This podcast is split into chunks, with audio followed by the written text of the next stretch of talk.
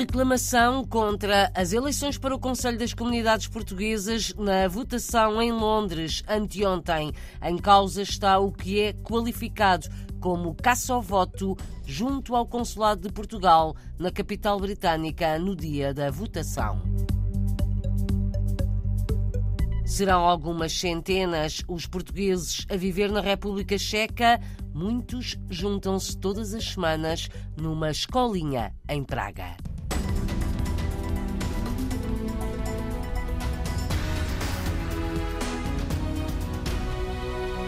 Contestação no Reino Unido contra as eleições para o Conselho das Comunidades Portuguesas, no círculo eleitoral de Manchester e de Londres, elege seis conselheiros. A votação foi no domingo e não foi pacífica. A reclamação foi enviada à Comissão Nacional de Eleições e a impugnação foi pedida ao Tribunal Administrativo. Pedidos feitos por duas das três listas candidatas. Em causa está a campanha eleitoral e quase o que chamam de caça ao voto à porta do consulado em Londres, local de votação. A lista pela mudança, em princípio, terá conseguido a eleição de dois conselheiros. Pedro Xavier, o cabeça de lista, explica por que reclamam. A lei eleitoral não permitia no dia da eleição haver propaganda eh, de qualquer candidatura e o que é certo é que hum, pessoas testemunharam assédio ao voto por parte da candidatura da plataforma independente. O que as pessoas me disseram e aquilo que eu tive acesso a imagens, vídeos e, e que eu próprio vi também era membros eh, dessa lista, nomeadamente até o, o próprio cabeça de lista e também outros membros da lista, a estarem a cumprimentar pessoas que saíam de um autocarro, que lhes davam indicação como deveriam votar, pô-los em fila, estava um outro senhor com uma lista de, de vários nomes, mostrava às pessoas. É, é, ora, aquilo é uma clara indicação que nos demonstra a nós que estão a pedir a, pelo voto, não é? Não estão ali só a cumprimentar por cumprimentar. Eu também posso ver um amigo na rua e posso cumprimentar. Uma coisa acontece com uma ou duas pessoas, agora não acontece com 70, 80, 90, 100, 150, 200 pessoas, pelo amor de Deus.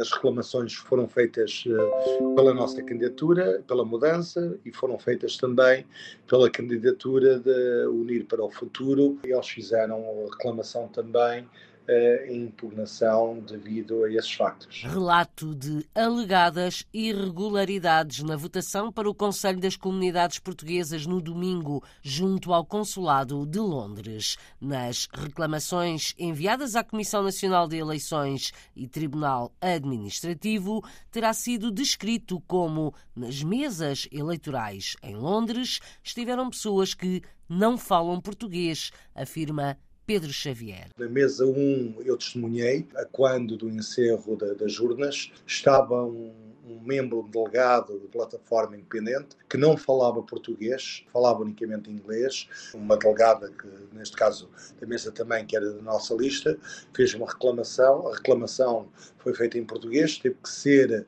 eh, traduzida para inglês verbalmente para o senhor entender, teve que haver ali uma explicação, porque ele, ele, não tinha entendimento, porque simplesmente o senhor não, não fala português e aparentemente numa outra mesa estaria uma outra pessoa também que não falaria português. Agora eu pergunto-me como é que pessoas que não falam português conseguem assinar uma ata de eleição em português, eh, a não ser que tenham um tradutor ali ao lado deles. Até isso pode ser inviabilizado devido ao facto de haver ali qualquer coisa na tradução verbal que não esteja de acordo com os documentos que estão a ser assinados. Pedro Xavier, da lista Pela Mudança, que em princípio terá eleito dois conselheiros das comunidades portuguesas em Londres e Manchester. Os resultados provisórios dão a vitória a outra lista, avisada nas queixas, a lista plataforma independente liderada por António Cunha terá conseguido a eleição de quatro conselheiros. Já a lista Unir para o Futuro, encabeçada por Jorge Cesabo, não terá eleito nenhum candidato. Resultados que Pedro Xavier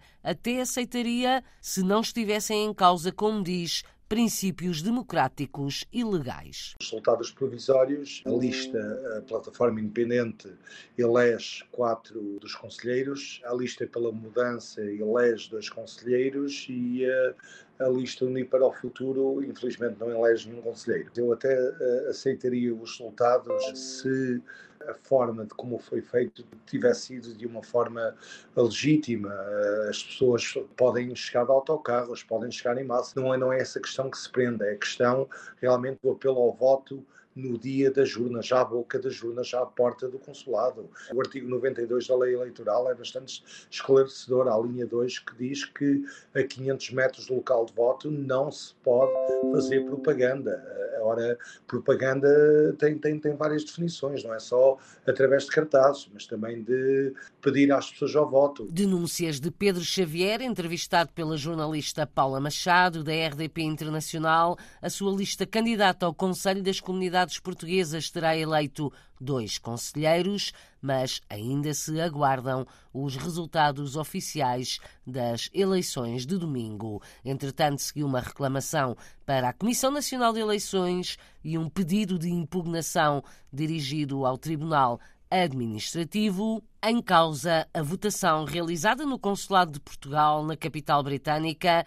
Duas listas contestam o que qualificam como caça ao voto no dia da eleição, por parte de outra lista, a que terá conseguido eleger quatro conselheiros das comunidades portuguesas.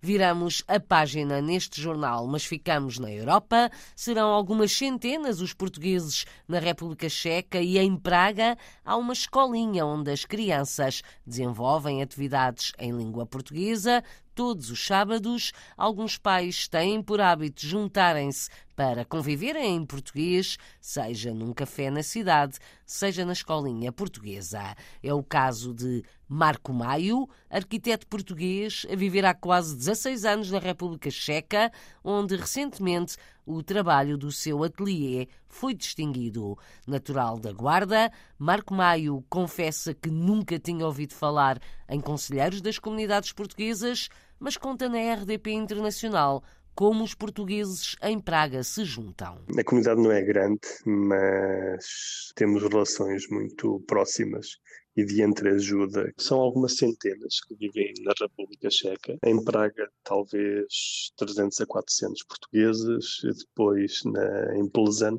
há muitos estudantes de medicina e também algumas dezenas de portugueses em Brno. Costumam juntar-se? Há algum hábito de promoverem convívios? Há, há algumas, quase podemos chamar práticas. Na verdade, há um café português, que é o Oliveira, e sempre foi um ponto de encontro para os portugueses. Depois, faz há uns 10 anos, quando eu estava a desenhar uma escola para os Agostinhos aqui em Praga, houve a possibilidade com o diretor do Instituto Camões de criar uma própria escolinha portuguesa que funciona aos sábados e basicamente funciona para juntar as famílias e os meninos mais pequenos para que eles possam falar português, para que eles possam cantar em português, representar em português e os próprios pais também se encontram uh, aos sábados para tomar café, para conversar. Essa escolinha Exatamente. tem um professor? Há aulas português nós, mesmo? É assim, é uma escola em coordenação com o Instituto Camões, aqui em Praga. Já funciona há cerca de 10 anos e neste momento há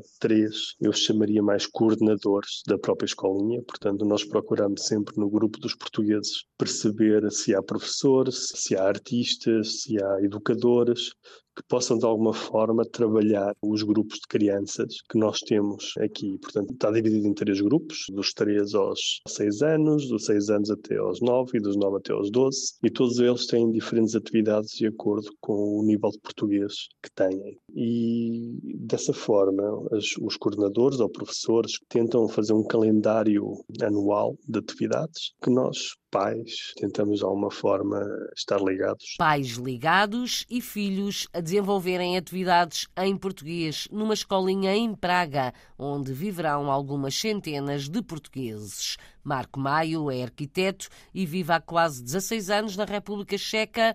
Ora, aproveito, Marco, para contar que os portugueses em Praga devem ser representados pelos conselheiros das comunidades portuguesas eleitos em Stuttgart, na Alemanha. Havia apenas uma lista de candidaturas neste círculo eleitoral. Em princípio, Mário Botas e Maria Cândida de Melo terão sido eleitos, mas ainda não há resultados oficiais das eleições de anteontem, domingo. Eleições para o Conselho das Comunidades Portuguesas, que é um órgão de consulta do governo para as políticas dirigidas à diáspora. Os conselheiros das comunidades eleitos em Estugarda devem também representar os portugueses em Praga, Varsóvia, na Polónia e Bratislava, na Eslováquia.